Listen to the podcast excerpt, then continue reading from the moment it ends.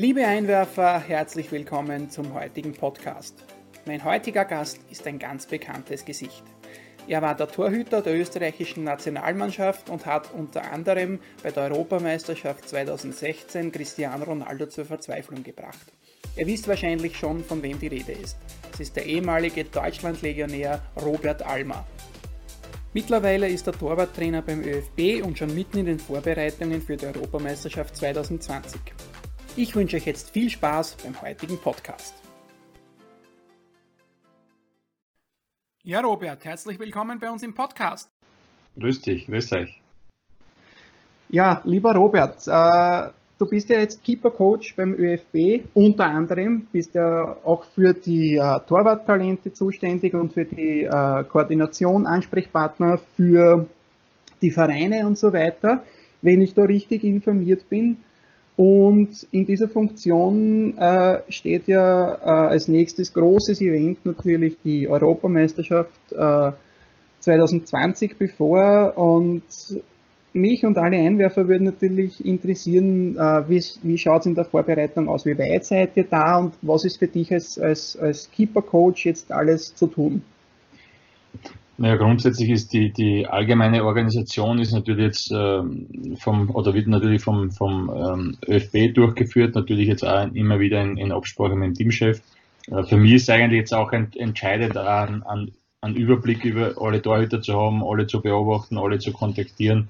Ähm, natürlich jetzt auch speziell ähm, für, die, für die Vorbereitungszeit auf die Euro, äh, nachdem die ja doch länger ist, ist es normale Lehrgang ähm, habe ich jetzt auch versucht, äh, noch mehr Equipment zu organisieren, um, um wirklich dann auch Abwechslung in die Vorbereitung reinzubringen. Ich glaube, dass das die, die Hauptaufgaben sind, äh, Aufgaben sind jetzt von der Trainingssteuerung, ist es, ist es ähm, bei einer Endrunde sowieso auch immer schwierig, da wirklich Reize zu setzen, weil die Jungs alle aus einer langen Saison kommen, ähm, ja, da auch genügend Regenerationsphasen brauchen und wir trotz allem dann äh, zwei Vorbereitungsspiele noch haben im, im Mai ähm, und, und dann die drei Euro-Spiele, das ist alles sehr, sehr eng und geballt und äh, ja, da darf der Spaß natürlich dann auch dazwischen nicht zu kurz kommen.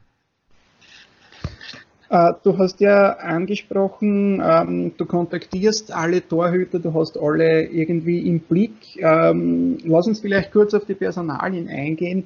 Äh, wen hast du im Blick? Ich habe ein paar äh, Namen notiert, wie Jörg Siebenhandel, Heinz Lindner, Bavaro Berban und natürlich Alexander Schlagan, Sezan Stankovic. Gibt es da noch andere, die du da im Blick hast, die potenziell in Frage kommen würden, vielleicht für den Eurokader? Ja, es ist, also grundsätzlich versuche ich natürlich alle, die irgendwo im, im, im Blickfeld sind, auch, auch zu sehen, zumindest zu sehen. Also ich habe jetzt äh, war jetzt auch in, im, im Jänner ein paar Mal in England drüben, habe mir einen Radlinger angeschaut. Mhm. Ähm, Stojanovic ist ja jetzt von St. Gallen zu Middlesbrough gewechselt, äh, ist im Moment dort nicht im Kader, also wird es ein bisschen schwierig, ihn zu beobachten. Ähm, mhm. Deutschland natürlich mit, mit Heinz und ähm, mit Freisel, äh, zwar die in der zweiten Liga spielen, in Bavaro, mhm. natürlich jetzt das Problem, dass er keine Spielpraxis hat, aber natürlich ein sehr mhm. erfahrener Torhüter ist. Ähm, und dann natürlich in Österreich äh, die ganzen Kandidaten auch verstellt hast. Ähm, jetzt auch vielleicht zukünftig, vielleicht ein Fabian Ehmann, der jetzt in Griechenland ist, aber auch dort, da jetzt im Frühjahr mhm. bis jetzt nicht gespielt hat.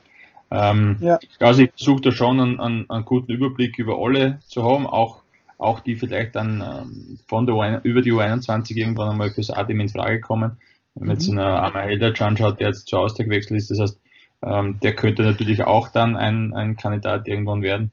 Ähm, ja, also man versucht einfach da jetzt über die Kandidaten oder über die Kandidaten fürs A-Team einen Überblick zu haben, aber natürlich jetzt auch aufgrund der Aufgabe einen Überblick über alle Nachwuchstorhüter, was natürlich schon sehr, sehr umfangreich ist, dass du dann wirklich über alle genau informiert bist. Das ist natürlich jetzt im, im Profibereich einfacher, weil du viele On Online-Plattformen hast, wo wir die Videosequenzen auch anschauen können. Im Nachwuchsbereich mhm. ist es dann ein bisschen schwieriger. Gibt es zwar jetzt aktuell noch die Ligen, die ähm, die da für die, für die Akademien so ein Angebot haben, aber äh, da sind zum Beispiel jetzt die Spielszenen nicht rausgeschnitten und das ist halt dann schwierig, wenn ihr über, sage jetzt mal, über 50 Nachwuchstorhüter von der U15 bis zu 18 ähm, dann einen Überblick über alle Spiele haben sollt. Das wird dann ein bisschen schwierig. Mhm. Hast du da Unterstützung in dem Bereich? Ich habe gelesen, du arbeitest eng mit dem äh, Roland Goriop zusammen.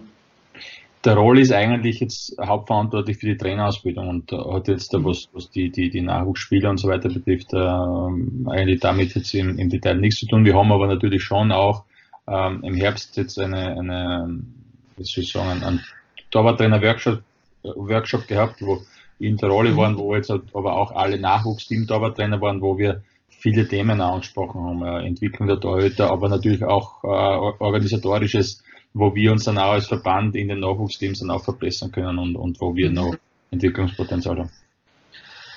Ist eigentlich Daniel Bachmann ein ernsthafter Kandidat noch äh, für den Eurokader, weil ähm, hat ja voriges Jahr ganz eine gute Saison gehabt, kommt aber bei Watford momentan nicht wirklich zum Zug. Ich war, ich war natürlich im, also letztes Jahr im, im Sommer auch mit ihm in Kontakt, wie diese ganze Transfergeschichte war, ähm, oder mhm. beziehungsweise wieder die, die, der Rücktransfer zu, zu Watford war. Ähm, ja, ist natürlich eine schwierige Situation, wenn du nicht im Kader bist. Jetzt, er hat zwar jetzt, ähm, ich glaube, im Liga Cup hat er gespielt, äh, weil mhm. es war nicht so eine souveräne Leistung von ihm. Und äh, es ist halt schwierig dann ohne Spielpraxis. Gut, da bin ich jetzt zwar ich nicht das beste Beispiel dafür. äh, ähm, aber es ist halt natürlich schwierig, wenn du jetzt da auch, wenn man jetzt bei uns schaut, wir haben da halt die international spielen, die Champions League gespielt haben und Europa League noch spielen, ähm, ist es natürlich für einen Torhüter dann schwierig, in die, in die engere Auswahl zu kommen, wenn du, wenn du bei dem Verein äh, gar keine Rolle spielst. Mhm. Gut, ähm, Robert, äh, lass uns weitergehen vielleicht. Du hast ja auch die Testspiele im März angesprochen, die ja schon bald bevorstehen. Äh, was sind da seitens äh, des Trainerteams die Erwartungen? Wie weit wäre man denn gerne schon? Jetzt im Hinblick Vorbereitung Euro. Ich, ich bringe das immer, ich mache da immer einen Vergleich dann zu 2016, wo wir auch alle glaubt haben, wir sind sehr weit und wir, wir dann bei der Euro wird das schon funktionieren. Ich glaube, das ist, es ist jetzt nur aus der Sicht des Torhüters, das ist nochmal die Möglichkeit, Dinge auszuprobieren. Also mhm. ich würde würd dann nicht zu viel beimessen, aber natürlich sind es dann äh, ja, die letzten vier Spiele, äh, die du vor einer Endrunde hast und, und ich glaube, dass sich da dann schon äh, vieles herauskristallisieren wird, wie wir dann im, im, im Juni agieren. Ähm, und jetzt, äh, wenn wir weitergehen äh, zur Europameisterschaft schon, wir sind in einer Gruppe mit Ukraine und den Niederlanden. Der, der dritte bzw. vierte ähm, Teilnehmer in der Gruppe steht ja noch nicht fest, wird ja noch in den Playoffs ermittelt, aber lass uns vielleicht kurz auf die zwei schon feststehenden Gegner eingehen. Äh, die Ukraine wie siehst du die momentan? Sind die auf einem Niveau äh, mit unserem Nationalteam oder sind die über uns zu stellen oder siehst du uns da ein bisschen vorne? Ich glaube, dass das so ganz schwer zu beurteilen ist. Sie haben eine extrem souveräne Qualifikation gespielt. Ähm, aber das zu vergleichen ist, glaube ich, auch ganz schwierig. Äh, auch die Holländer haben einfach extrem gute Einzelspieler, sehr hohe Qualität, äh, die jetzt vom Namen her sicher der Favorit sind in der Gruppe. Ähm, und, und wie gesagt, die Ukraine ist auch außerordentlich äh, oder hat auch eine sehr, sehr gute Qualifikation gespielt. Also es ist immer ein enger Sein und wir, wir haben es auch 2016 gesehen, dass das, man kann nicht im Vorhinein sagen, ja, der ist der Favorit oder der, ähm, dann ist auf einmal Island weitergekommen und Island mhm. äh, hat das richtig gut gemacht, obwohl sie spielerisch nicht jetzt die Übermannschaft waren. Also es muss bei so einem Turnier so viel zusammenpassen und auf den Punkt passen, ähm, dass es dass es auch schwierig ist, irgendwelche Prognosen abzugeben. Und man sieht es ja auch in, in einer Qualifikationsgruppe, wo man früher auch gesagt hat, in der Vergangenheit, naja, die kleinen Nationen, die musst du alle besiegen. Auch gegen die kleinen mhm. Nationen ist es nicht mehr einfach, wenn du nicht äh, mit 100, 100 ins Spiel gehst. Ja, äh, so viel zur Ukraine. Äh, wenn, wenn ich mich nicht irre jetzt, Robert, hast du nicht gegen die Ukraine dein erstes Länderspiel gemacht? Oder war, war das mein, Finnland? Ja, war mein erstes Länderspiel, aber war eine Niederlage. aber gegen Finnland konntest du, glaube ich, dann den Kasten sauber halten, oder? Ja, war dann das zweite Länderspiel, da haben wir, glaube ich, 3-1, nein, 3-1 haben wir gewonnen. Ich glaube 3-1, ich weiß, ich weiß aber nicht mehr genau. Ja, aber das, erste haben wir damals, glaube ich, in Lemberg haben wir da gespielt. 2-1 verloren. Aber auch da hat man gesehen, dass die, gesehen, dass die Ukraine eine sehr hohe äh, Qualität hat. Der zweite Gegner, die Niederlande, ähm, braucht man natürlich nicht großartig diskutieren, ist ein Weltklasse-Team, äh, gespickt mit zahlreichen Stars. Wie siehst du da die Chancen ähm, gegen die Holländer?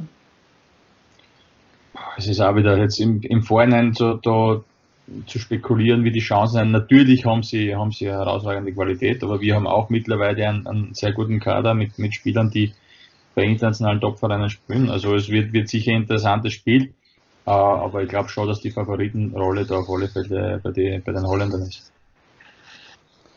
Ist ja, denke ich, auch für unser Team nicht die schlechteste äh, Ausgangsposition, wenn jetzt der äh, Holland in der Favoritenrolle ist. Man muss wahrscheinlich nicht das Spiel machen und, und kann im Prinzip nur überraschen. Ja, also das, wie gesagt, das mit der Favoritenrolle ist immer so ein, ein, ein, Teufels, ein Teufelswerk oder Teufelsgeschichte, mhm. wo, man, wo man sich dann vielleicht ein bisschen in der Sicherheit äh, wiegt und wie gesagt, äh, eine Endrunde ist immer ganz anders als wie, ja, als mhm. wie ein normaler Meisterschaftsbetrieb, als wie ähm, Europa League oder Champions League. Äh, das ist vom, von der Veranstaltung her ganz was anderes. Also ich, war für mich auch äh, damals ganz anders, viel größer, viel, viel intensiver und von daher ähm, muss man das als Mannschaft einmal auch, äh, auch verkraften und verarbeiten und, und, und dann auch die Leistung am Platz bringen. Es ist ja auch die EM 2020 die erste, die wirklich europaweit stattfindet. Äh, wie denkst du über das Projekt einer paneuropäischen EM? Ist sowas sinnvoll? Ja, also ich glaube, wenn man jetzt, wenn man jetzt äh, diesen pro-europäischen äh, Gedanken hernimmt, macht es natürlich Sinn. Äh, macht es natürlich Sinn.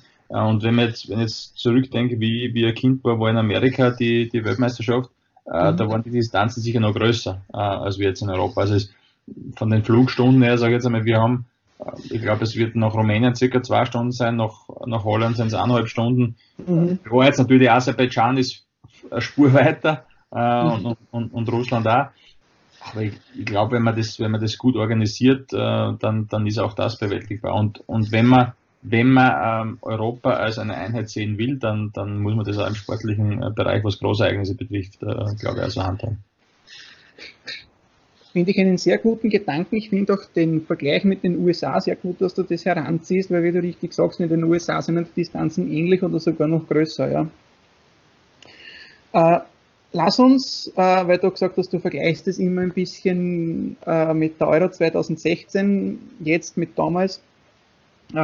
Äh, lass uns über die Euro damals äh, sprechen, äh, auch jetzt im Vergleich zur aktuellen Mannschaft. Äh, vielfach wird ja auch in den Medien geschrieben und zahlreiche Experten äußern das auch so, dass die aktuelle Mannschaft potenziell sogar noch über mehr Klasse verfügt, äh, als das damals bei euch der Fall war. Wie stehst du zu der Thematik?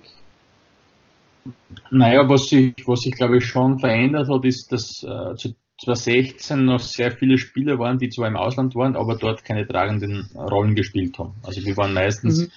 ähm, wie soll ich sagen, jetzt nicht Mitläufer, aber halt äh, jetzt nicht äh, Dreh- und Angelpunkt in einer Mannschaft. Und das hat sich mittlerweile äh, schon gewandelt, wenn man jetzt in äh, Marcel Sabitzer hernimmt, der da eine tragende Rolle bei Leipzig spielt, äh, in David, gut, David hat damals auch schon eine tragende Rolle gespielt, mhm.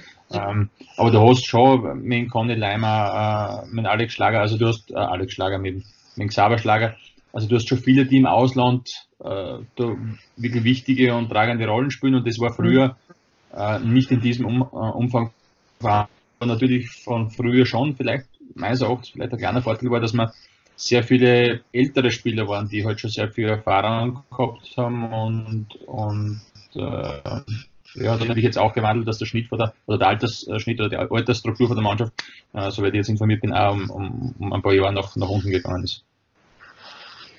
Ähm, wie, la, lass uns kurz darüber sprechen, äh, über das Gefühl, dass es ist, bei einer Endrunde dabei zu sein.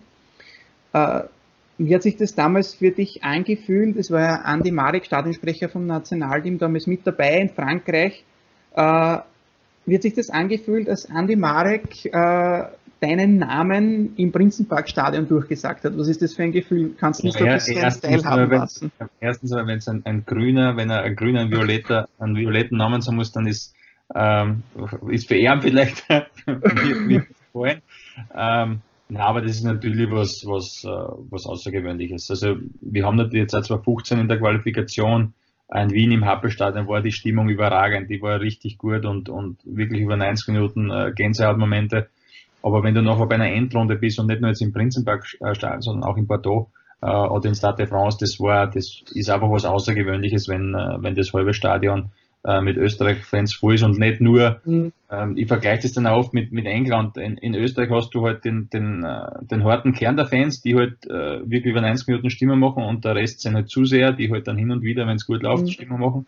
Und in England ist zum Beispiel auch so, dass es wirklich über 90 Minuten Stimmung ist. Und, und in Frankreich war es halt, halt schon so. Da war 90 Minuten, äh, hast du, hast du deinen Mitspieler nicht gehört oder er hat die nicht gehört. Und ähm, das sind schon Momente, die, die, die einen dann in der Karriere abregen.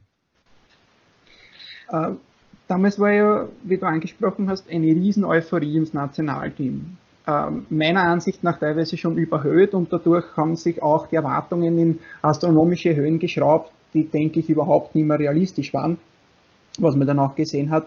Woran, glaube oder woran glaubst du, liegt es, dass derzeit die Zuschauer so ein bisschen ausbleiben beim Nationalteam und, und nicht so eine richtige äh, Euphorie entsteht, zumindest habe ich den Eindruck, dass es nicht, nicht in die Richtung geht, wie es damals war. Wie, wie stehst du zu der Thematik, woran liegt es, denkst du? Ich glaube, das ist ganz, ganz schwer äh, zu beurteilen. Fakt ist natürlich schon, dass wir uns halt dann damals das erste Mal für eine EM qualifiziert haben. Mhm. Das war, ist dann schon, glaube ich, noch einmal so ein Zugpferd, wo die Leute noch mehr mitgehen. Äh, was sicher ausschlaggebend war, ist, äh, wenn du eine Qualifikation mit, mit 28, 30 Punkten äh, beendest, dann äh, egal jetzt wie diese Ergebnisse zustande gekommen sind, weil die waren ja auch nicht alle so souverän, äh, bis jetzt auf Schweden Spiel auswärts, wo wir uns dann qualifiziert haben, aber davor war ja alles sehr eng und, und sehr mhm. ausgeglichen mhm. in den Spielen. Ähm, aber das macht, glaube ich, schon was mit, mit den Leuten, wenn du, wenn du so souverän ähm, ja, dann auch die Spiele oder die Punkte oder die, die, wie auch immer die Qualifikation dann auch äh, erledigst und, und man hat das schon gemerkt am Beginn, am Beginn war es schon ein bisschen verhalten. Ich kann mich jetzt erinnern, das erste Spiel war gegen Schweden zu Hause. War zwar auch viel, weil es jetzt natürlich um, um den ersten Platz mhm. gegangen ist. Moldawien aus, jetzt war eine sehr schlechte Partie. Ähm, Aber trotzdem auch gewonnen. So ist es, also trotzdem gewonnen und, und irgendwo kommst du dann als Mannschaft in einen Flow rein. Ähm, vielleicht auch die Fans kommen in einen gewissen Flow rein und sagen, okay, das äh, ist mhm. super, das funktioniert. Ähm, und du warst ja schon relativ früh safe, also du hast ja relativ früh gewusst, dass du die höchstwahrscheinlich qualifizieren wirst. Also mhm. wenn wir uns jetzt in Schweden nicht qualifiziert haben, hätten, dann hätten wir noch immer zwei Spiele gehabt, wo es möglich gewesen wäre. Und ähm, ja, von daher, was, was für mich dann interessant war, dass, dass die Fans dann auch in einem Spiel gegen Liechtenstein in Wien, wo ja. es eigentlich um nichts mehr gegangen ist, ähm, wo natürlich jetzt die Feier auch war, oder die, die, die Präsentation der Spiele im Stadion, aber dass mhm. das dann trotzdem auch komplett ausverkauft wird, das war, war schon was, was Besonderes. Stimmt, das war beeindruckend. Er war damals selbst mit dabei. 50.000 äh, Menschen im Happelstadion gegen Liechtenstein. Das war wirklich, wirklich außergewöhnlich. Ja. ja, Robert, lass uns zu aktuellen Themen kommen. Äh, sprechen wir vielleicht kurz über die Bundesliga, wo ja der Lask momentan äh, großartige Leistungen, also nicht nur momentan schon, sondern schon seit einiger Zeit großartige Leistungen bringt. Wie erklärst du dir das, dass die das schaffen mit einem eigentlich relativ äh, dünnen Kader äh, über eine so lange Zeit so konstante Leistungen zu bringen? Naja, ich glaube, die Grundvoraussetzung ist einmal, dass sie eine klare Idee oder ein klares Konzept haben, wie sie spielen wollen. Und das haben sie mit, mit Oli Glasen jetzt, glaube ich, in der Zeit, wo sie aus der zweiten Liga dann aufgestiegen sind, äh, beinahe durchgezogen. Man hätte jetzt auch sagen können, äh, er ist im ersten Jahr nicht aufgestiegen, man hätte den Trainer jetzt auch wechseln können damals. Ähm, das hat der Jürgen Werner dann nicht, oder das ganze Konsortium dort nicht gemacht und ist diesen Weg weitergegangen und das macht sie im Endeffekt bezahlt. Also sie haben eine klare Spielanlage, wie sie spielen, egal gegen wen. Sie stellen sie nicht auf den Gegner jetzt im Detail ein. Sie werden sicher vielleicht kleine Anpassungen machen, aber im Großen und Ganzen ziehen sie ihr Spiel durch ähm, und haben die Chance gehabt, jetzt auch den Kader zu halten, muss man auch sagen, dass das jetzt sehr wenig Fluktuation gegeben hat. Das ist auch nicht immer selbstverständlich, ähm, aber dieser Weg gibt gibt ihnen eindeutig recht und ich glaube jetzt auch mit, mit dieser Europa League äh, Saison ähm, werden sie ihr, ihr finanzielles Polster sicher ein bisschen aufbessert haben. Ja. Aber man sieht jetzt auch in mhm. Österreich, wenn man jetzt in Lasker nimmt, oder auch Salzburg, natürlich hat jetzt Salzburg äh, einige Spiele abgegeben, aber Salzburg und Lask sind die Vereine, die, die eine klare Spielidee, Spielphilosophie haben, die sie versuchen, im gesamten Verein zu implementieren. Das äh, ist bei Salzburg von, von den Profis bis zur Akademie und beim LASK ähm, versuchen sie das über die, über die äh, Oberösterreich Juniors so wie die Akademie auch äh, in die Richtung umzusetzen. Ähm, ist für dich der Last mittlerweile die etablierte Nummer 2 in Österreich? Ja, also etablierte Nummer 2 mit, mit Chancen, äh, glaube ich, auch heuer äh, den, den Titel zu holen. Ich glaube, das wird ein sehr spannendes Rennen. Ich, ich finde es super interessant, dass, dass auch der Lask äh, die Chance hat. Wobei der Lask natürlich jetzt auch von den finanziellen Möglichkeiten in den letzten Jahren schon äh, einiges an, an, an Luft gut gemacht hat. Natürlich jetzt zu Salzburg äh, wird es schwierig, dort heranzukommen, aber ich sage jetzt mal zu den großen Vereine, äh, Rapid aus, da haben sie sicher aufgeholt und äh, oder finanziell aufgeholt, sportlich gesehen haben sie es natürlich schon überholt. Mhm. Ist es das, was bei der Austria und bei Rapid vielleicht so ein bisschen fehlt, diese klare Philosophie, die sich durch den ganzen Verein zieht wie ein roter Faden? Ich kann jetzt bei Rapid nicht beurteilen, weil ich natürlich jetzt da, da, da keinen Einblick mhm. habe. Ähm, bei der Austria, ja, weiß nicht, ist schwer zu sagen, welchen Weg der Verein geht, wenn man jetzt, und das ist jetzt auch nicht despektierlich dem Trainer gegenüber, ähm, aber wir, in der Zeit, wo ich dort war, war eher Ballbesitzfußball, hat dann einen Trainer geholt, mhm. der eigentlich das Red Bull-System ähm, vermitteln wollte. Ähm, das war jetzt so hin und her und ich glaube, dass es wichtig ist, äh, als Verein grundsätzlich eine eigene Identität zu haben, ähm, die man nach außen repräsentieren will und, und das dann natürlich auch am Platz bei den Profis, bei den Amateuren und so weiter umsetzt, weil es einfach auch für die Spieler einfacher ist, wenn jetzt ein junger Spieler von einem Amateuren oder aus der Akademie noch rumkommt und der weiß mhm. genau, was gefordert ist, ist es einfach einfacher, dich, dich dort, äh, dich dort äh, zurechtzufinden. Und natürlich ist dann die individuelle Entwicklung, das kommt alles noch dazu, ähm, das ist genauso wichtig, aber ich glaube trotzdem, dass du, dass du ähm, ja, als Mannschaft äh, oder als Verein eine klare äh, Identität brauchst. Und das ist ja im Endeffekt, weil ich jetzt auch äh, im Moment gerade bei meiner Masterarbeit bin äh, für die Uni, ähm, über, über Marketing, über Markenentwicklung. Ein Fußballverein mhm. ist im Endeffekt nichts anderes. Der Fußballverein ist ein Marke und der muss eine gewisse Identität ausschreiben, damit du die Leute ins Stadion bringst. Und wenn du das nicht hast, dann, dann werden die Leute einfach nicht kommen.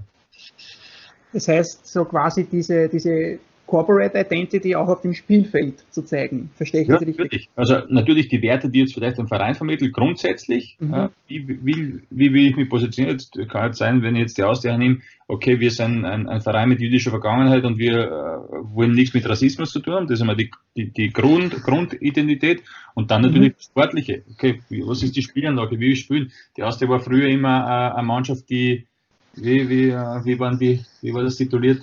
Äh, wir spielen gepflegten Fußball, äh, attraktiv mhm. gepflegten Fußball, ja. Ähm, da muss ich das aber auch verkaufen. Ich kann nicht ein, ein, ein, ein Markenversprechen nach außen posaunen, das ich dann aber nicht umsetzen kann.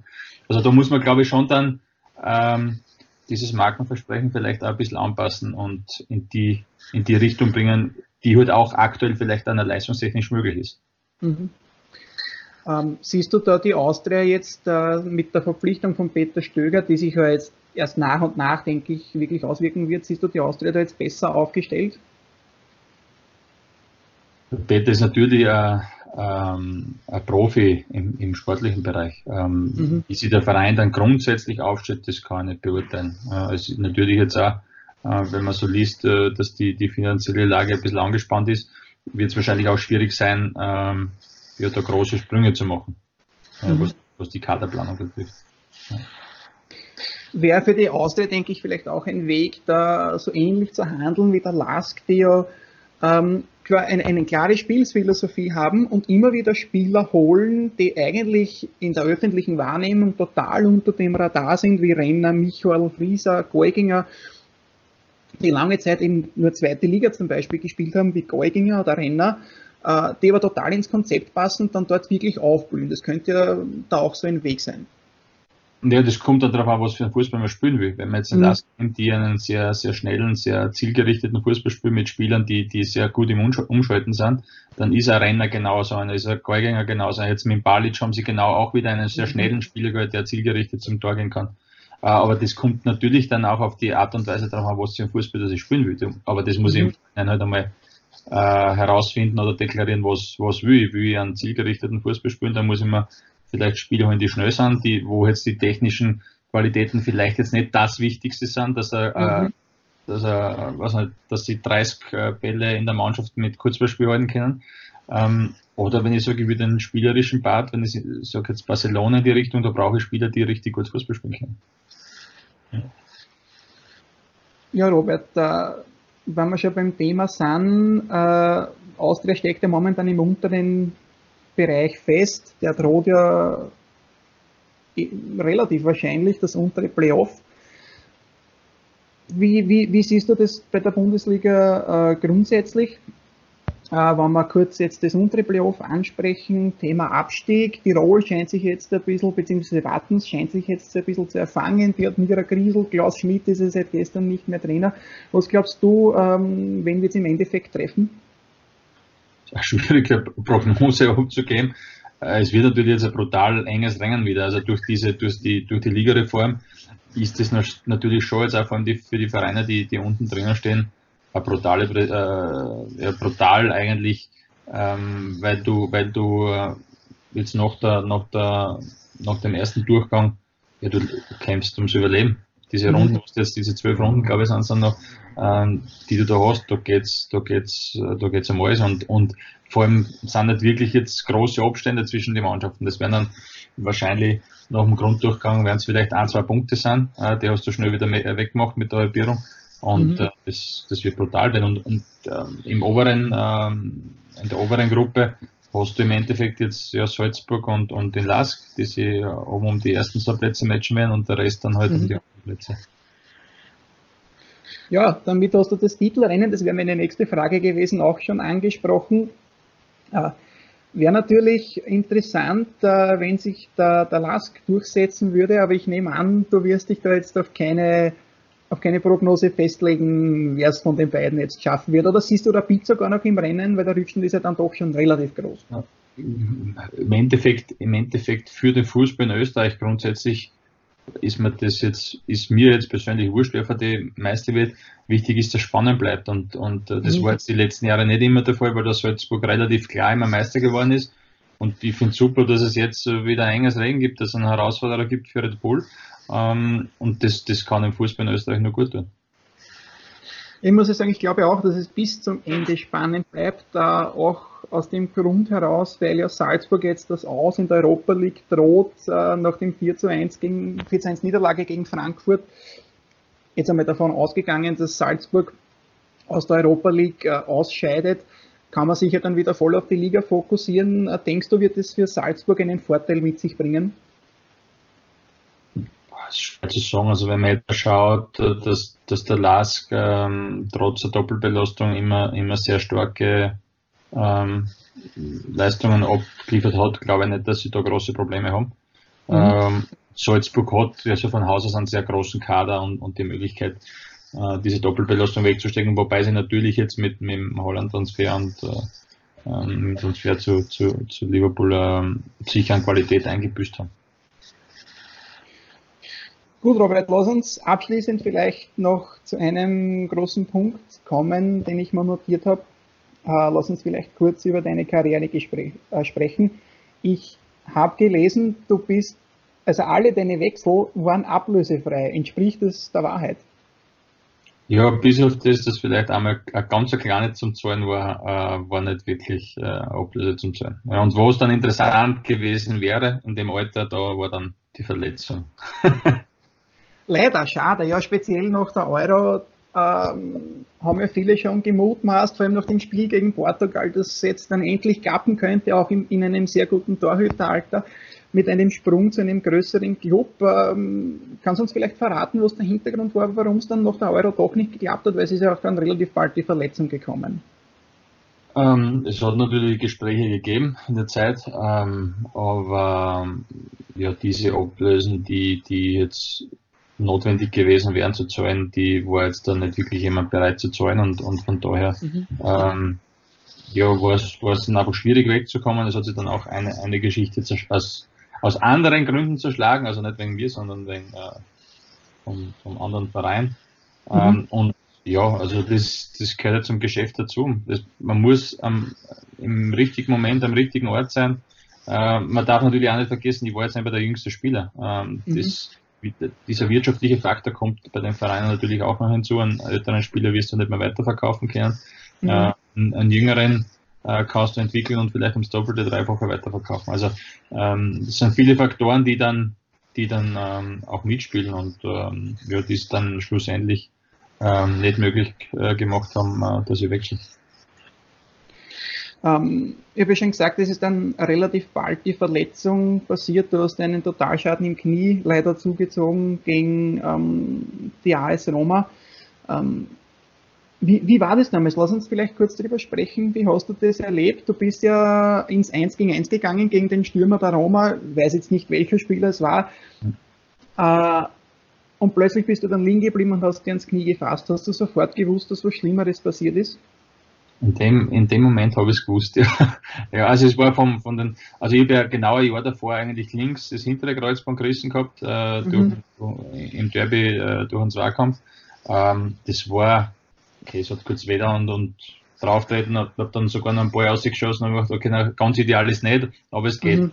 Ähm, aber in, in Rom habe ich eigentlich sofort gewusst, dass, dass mehr kaputt ist als wie ein bisschen was. Äh, es war von den Schmerzen brutal und ähm, ja, ähm, im Endeffekt warst du es als Spieler dann eh, wenn du da, davor immer wieder mit Verletzungen konfrontiert warst, dann, dann entwickelst du auch ein Ge Gefühl dafür, ist jetzt wirklich mhm. was kaputt oder ist, äh, ist nicht so schlimm und äh, in dem Moment habe ich es hab sehr klar. Also ich habe zum Beispiel jetzt auch in Deutschland, Deutschland habe ich einen Handbruch gehabt und äh, mhm. das war ja, es hat mir weh und ich habe dann noch 30 Minuten weiter trainiert, was jetzt im Nachhinein ja völliger Schwachsinn war, habe und da hat dann mittellang noch einen Bruch gehabt und habe aber das Glück gehabt, dass der Bruch dann nicht verschoben war. Also das mhm. ähm, war jetzt nicht einer, der jetzt der irgendwie schnell gesagt hat, okay, das, das geht jetzt nicht, aber in Rom wäre ich glaube ich nicht mehr aufgestanden.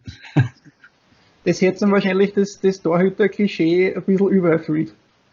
Na, aber auf, aufgrund dessen, dass ja, dass ja wirklich, ähm, es war das vordere Kreuzband, äh, mhm. das hintere überdehnt, Innen-Außenband, Meniskus, Knorpel, also es war ja es war wirklich alles beteiligt und ähm, ja, von daher war es, war es jetzt eigentlich auch klar, dass, also für mich in dem Moment klar, dass was kaputt ist, aber es war auch klar, dass mehr kaputt ist, als wenn nur jetzt äh, mhm. Wann hast du wirklich damals äh, begonnen, dir Gedanken zu machen über ein mögliches Karriereende? Also ich muss sagen, in dem Moment oder in der Zeit, das, den, die einzige Geschichte, was ich gehabt habe, war damals, war jetzt bist vor einer Verletzung zurückgekommen und das war ja auch für die, für die Euro relativ knapp, dass ich da wieder fit worden bin. Also ich mhm. habe damals ja dann auch äh, auf Raten, Anraten der Ärzte entschlossen, das nicht operieren zu lassen, habe dann konservativ äh, gearbeitet, aufgebaut und bin dann im, im, März wieder fit worden, aber es hätte genauso auch da passieren können, dass ich nicht so eurofit wäre. Und, äh, mhm.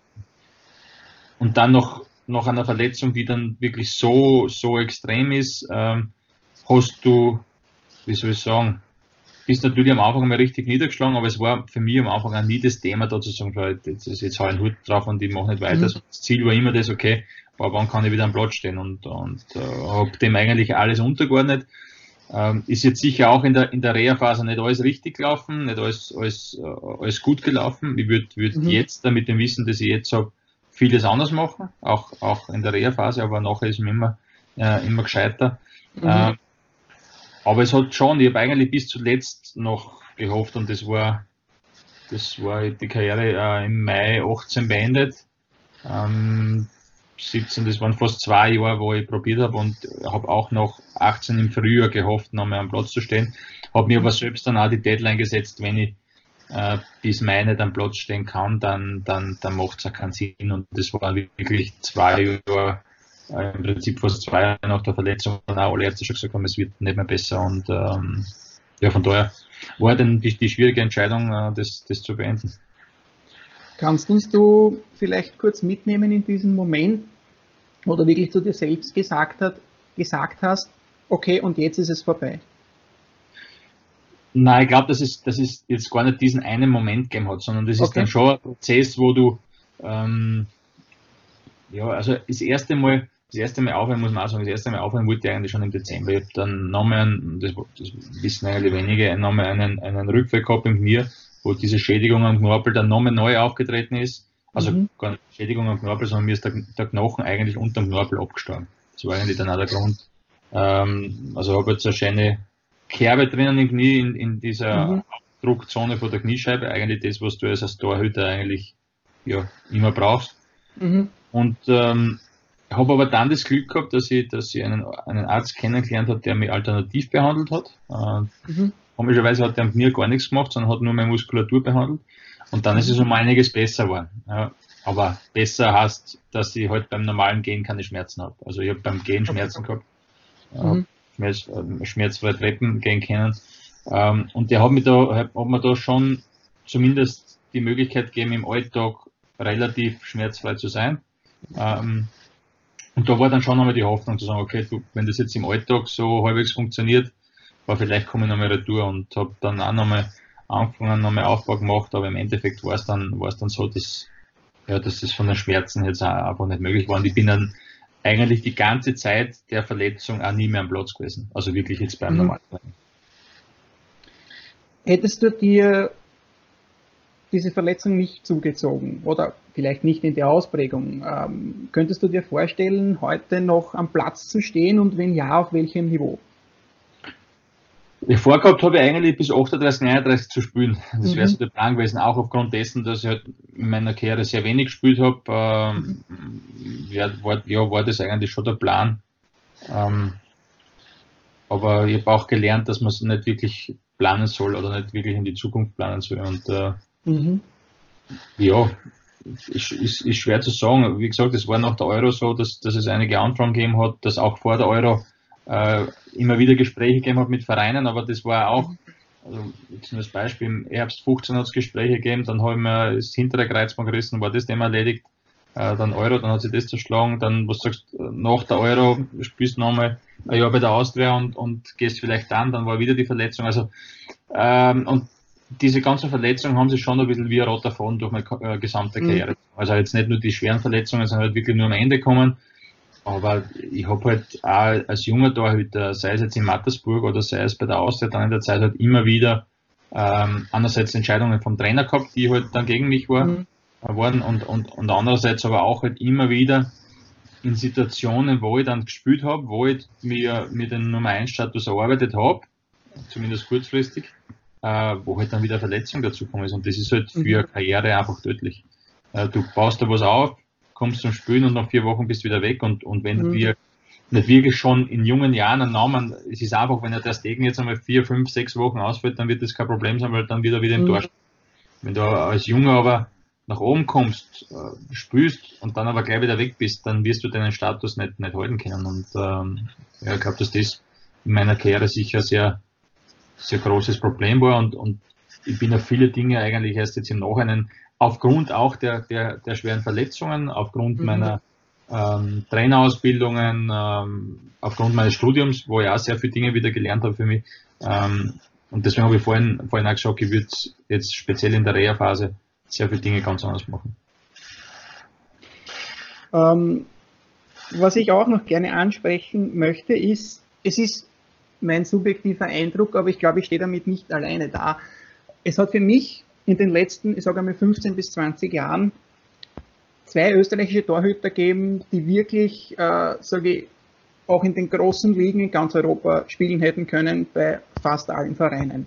Der eine ist der Jürgen Macho, der andere bist du. Und was euch beide verbindet, hast es ja schon angesprochen, deine vielen Verletzungen, die haben sich auch beim Jürgen Macho wie ein roter Faden durchgezogen. Ähm, wie siehst du das beim Jürgen Macho, ich, wenn ich zurückdenke zum Beispiel an die Zeit, wie er bei Chelsea war, er war die Nummer zwei hinter Peter Cech. Peter Cech hat sich dann schwer verletzt und in der Zeit hat er auch die Kreuzbandverletzung gehabt. Glaubst du, wäre für ihn, oder kannst du das einschätzen, glaubst du, wäre für ihn da auch mehr möglich gewesen? Ja, ich bin jetzt der Hellseher, aber natürlich. Also, also von den Anlagen rein her von, war er ja exzellenter ja, Torhüter, finde ich. Er war ja als, als sehr junger Torhüter bei Sunderland, hat dort gespielt, mhm. ist Chelsea. Ähm, das, das, sind, das sind natürlich so, so entscheidende Momente im Fußball. Du musst, und jetzt sind wir auch, jetzt verletzt sich der Ansatz, jetzt, ich kann auch ein kurzes Beispiel mit dem Heinz Lindner bringen. Ähm, mhm. Jetzt verletzt sich der Peter Tschech, jetzt wäre dein Moment da und du verletzt dich. Und das mhm. sind schon Momente, egal ob der jetzt die ganze Saison gespielt hat, aber spiel nur mal sechs, sieben, acht Spiele, spiel solide, spiel gut, dann bist du in dem Radl drinnen und, und das Thema ist für die in Wirklichkeit erledigt. Heinz Lindner, kann mich gut erinnern, Heinz Linden ist zum Spielen gekommen. Ähm, wir, haben, wir haben ein Turnier gehabt, in, also Vorbereitungsturnier im, im Jänner, glaube ich, mit der Austria in, in Russland, in Sochi. Äh, dort hat sie Na, dort habe ich immer die Schulter verletzt, also mhm. eine meiner vielen Verletzungen, äh, war damals Nummer zwei. Und dann ist erstes Meisterschaftsspiel, Schabel Schaffer renkt sich die Schulter aus, also auch acht Wochen out. So, mhm. und dann spielt auf einmal Heinz Lindner, also Nummer eins und zwei ist verletzt. Und dann ist der Heinz im Endeffekt, bin dann nochmal kurz ins Tor gekommen, aber im Endeffekt hat der dann weitergespielt. Wenn sich der Schaffe nicht verletzt, passiert gar nichts. Ja? Man mhm. spielt weiter und wir zwei sitzen beide auf der Bauch und auf der Tribüne. Also man sieht dann schon, wie äh, kleine Entscheidungen oder kleine Situationen eine, eine, Karriere fördern können, aber natürlich auch in eine ganz andere Richtung. Und deswegen ist es, glaube ich, auch extrem wichtig, auch den, den, den jungen Torhütern oder den jungen Spielern auch mitzugeben. Du musst, du musst alles für deinen Körper tun, du brauchst Regeneration, du musst prophylaktisch arbeiten. Es gibt so viele Bereiche, äh, wo du wo du aufpassen musst und wo du dich weiterentwickeln kannst, ähm, weil in dem entscheidenden Moment musst du da sein. Und wenn du nicht da bist, ähm, dann kann das vielleicht die, die eine Chance gewesen sein. Und wenn der weg ist, dann war es. Ja, Robert, du hast ja eben dann deine Karriere leider beenden müssen. Hättest du gerne, sei es jetzt beim ÖFB, sei es bei der Austria, es war dann gesundheitlich nicht mehr möglich, aber hättest du dich über ein Abschiedsspiel gefreut? Hättest du sowas gerne gehabt? Viele wollen das ja nicht. Also ich muss ganz ehrlich sagen, ich hätte das nicht braucht. Das, das mhm. mit, mit einem Verabschieden im Stadion. Blumenstrauß hätte gereicht, den habe ich eh gekriegt von der Austria. Ähm, ja, nachdem ich jetzt noch beim, beim ÖFB beim, bin, beim ÖFB ist es glaube ich so mit den Verabschiedungen, du musst 50 Länderspiele haben. Das mhm. ist bei mir nicht ganz ausgegangen. Ja, äh, ja 33 waren es, glaube ich. Drei oder 34, ich weiß jetzt gar nicht. Ja, ähm, ja das ist jetzt eine Sache, die, die, die ist schön, ja, aber es ist jetzt mhm. für mich mhm. nicht zwingend notwendig und äh, das ändert jetzt nichts daran, wie die Karriere war. Also mhm. diese Momente, die, die du da auch jetzt in der Nationalmannschaft erlebt hast, die werden ja sowieso immer in Erinnerung bleiben und ähm, ja, da ist jetzt so ein, so ein Abschiedsspiel nicht wirklich entscheidend. Was war für dich der schönste Moment in deiner Karriere? Oder die schönste Phase vielleicht? Naja, das Schönste war sicher jetzt die Qualifikation für die, für die Euro war natürlich was ganz mhm. was Besonderes. Äh, die Art und Weise, ich, ich bin ja damals auch sehr oft kritisiert worden, äh, ja, warum spielt der Alma, ja keine Spielpraxis und habe, glaube ich, in der Zeit schon, schon sehr stabil gespielt, sehr, sehr Überzeugung gespielt. Ähm, aber äh, ein Moment, der mir extrem in Erinnerung geblieben ist, äh, war eigentlich jetzt nach, nach dem Portugal-Spiel, äh, aber nicht jetzt auf aufgrund dessen, dass wir jetzt 0-0 gespielt haben und der Ronaldo gerade Tor geschossen hat, sondern eher, ähm, es ist mir in dem Moment dann auch bewusst worden, okay, was, was für Glück du gehabt hast, dass du, dass du da dabei sein kannst mit, mit der Verletzung, die ich gehabt habe. Und äh, wenn dann im Stadion nach dem Spiel die, die Fans, die so jetzt mit 30.000 Österreicher den Namen schreien, dann ist das äh, ja was ganz Besonderes. Und du darfst dir auch auf die Visitenkarte heften, dass du einer der wenigen Torhüter auf der Welt bist, die den Cristiano Ronaldo zur Verzweiflung gebracht haben. Das haben ja auch nicht viele geschafft. Ja, und das ist vielleicht auch so ein Moment, wo du gesagt hast, wenn es darum geht, muss da sein und du warst da. Ja, natürlich. Also ich habe das ja selbst dann auch danach, oder jetzt auch jetzt noch ist es so, ich werde immer wieder auf das Spiel angesprochen. Aber ich glaube trotzdem auch, wenn der Ronaldo den Elfmeter reinschießt, redet keiner mehr drüber. Also da sieht man wieder, die, der, der, Moment, wie, wie, wie entscheidend der ist, ob das auf der einen Seite geht oder auf die andere. Und ähm, ja, bin natürlich dankbar, dass das dann auch so, so geklappt hat, dass wir dann noch ein Spiel gehabt haben, äh, auch wenn wir es dann nicht geschafft haben, aber ja, das sind natürlich besondere Momente. Hast du nachher vielleicht mit dem Cristiano Ronaldo sogar Trikot getauscht oder nicht? Ähm, ich war eigentlich immer ein Spieler, der so gut wie nie Trikots tauscht hat, also auf eigenen Wunsch gar nicht, sondern wenn mhm. nur, wenn jetzt irgendein Torhüter zu mir kommen wäre. Äh, deswegen habe ich auch sehr wenig Trikots von, von anderen Torhütern äh, oder Spielern bei mir, außer jetzt die, die Teamkollegen von der Nationalmannschaft und von äh, Tim Howard habe ich eins, aber da wollte er mit mir tauschen, überraschenderweise.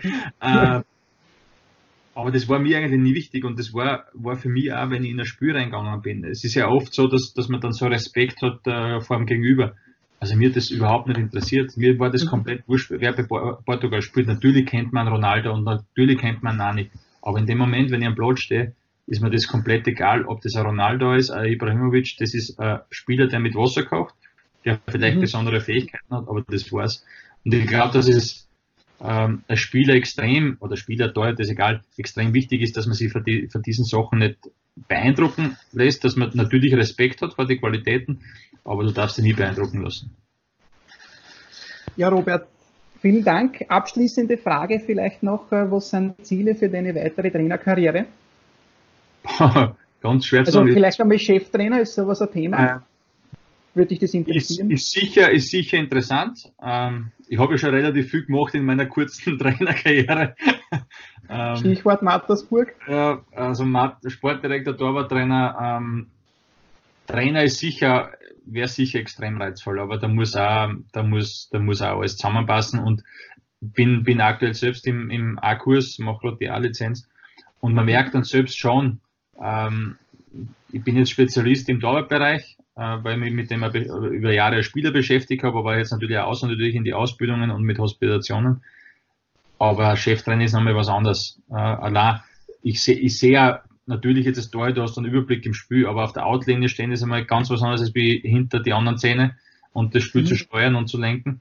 Ähm, ja, muss man mal schauen. Also interess interessant wäre es auf alle Fälle, äh, wieder ein anderer Bereich, aber mir ich finde auch den Sportdirektorbereich richtig interessant, auch äh, Vereine zu entwickeln, äh, was aufzubauen.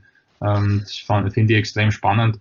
Aber natürlich auch in, im Torhüterbereich. Ich glaube, dass man da auch sehr viel, es noch sehr viele Möglichkeiten gibt, uns, mhm. äh, uns zu entwickeln. Ähm, war, war vor eineinhalb Jahren jetzt auch in der Schweiz, hat man da einiges angeschaut. Ähm, ich glaube, dass die Schweizer da schon Vorreiter sind in, in, diese, in das moderne Torwarttraining, wobei ich trotzdem der Meinung bin, dass es äh, auch die Spanier mit ihrer Art und Weise zu trainieren oder die Italiener oder die Portugiesen, sie schaffen es alle irgendwo Weltklasse Torhüter zu formen. Und mhm. das, das muss, glaube ich, auch ein Ziel sein von uns, dass wir, dass wir wieder oder einen rausbringen. Ja, du hast im Gespräch mit Sky Sport Austria vor einem guten halben Jahr einmal gesagt, äh, das Ziel ist in den nächsten fünf bis zehn Jahren äh, wieder einen Weltklasse-Torhüter in Österreich zu haben. Ich würde mich freuen, wenn du dann derjenige bist, der dafür zumindest mitverantwortlich ist.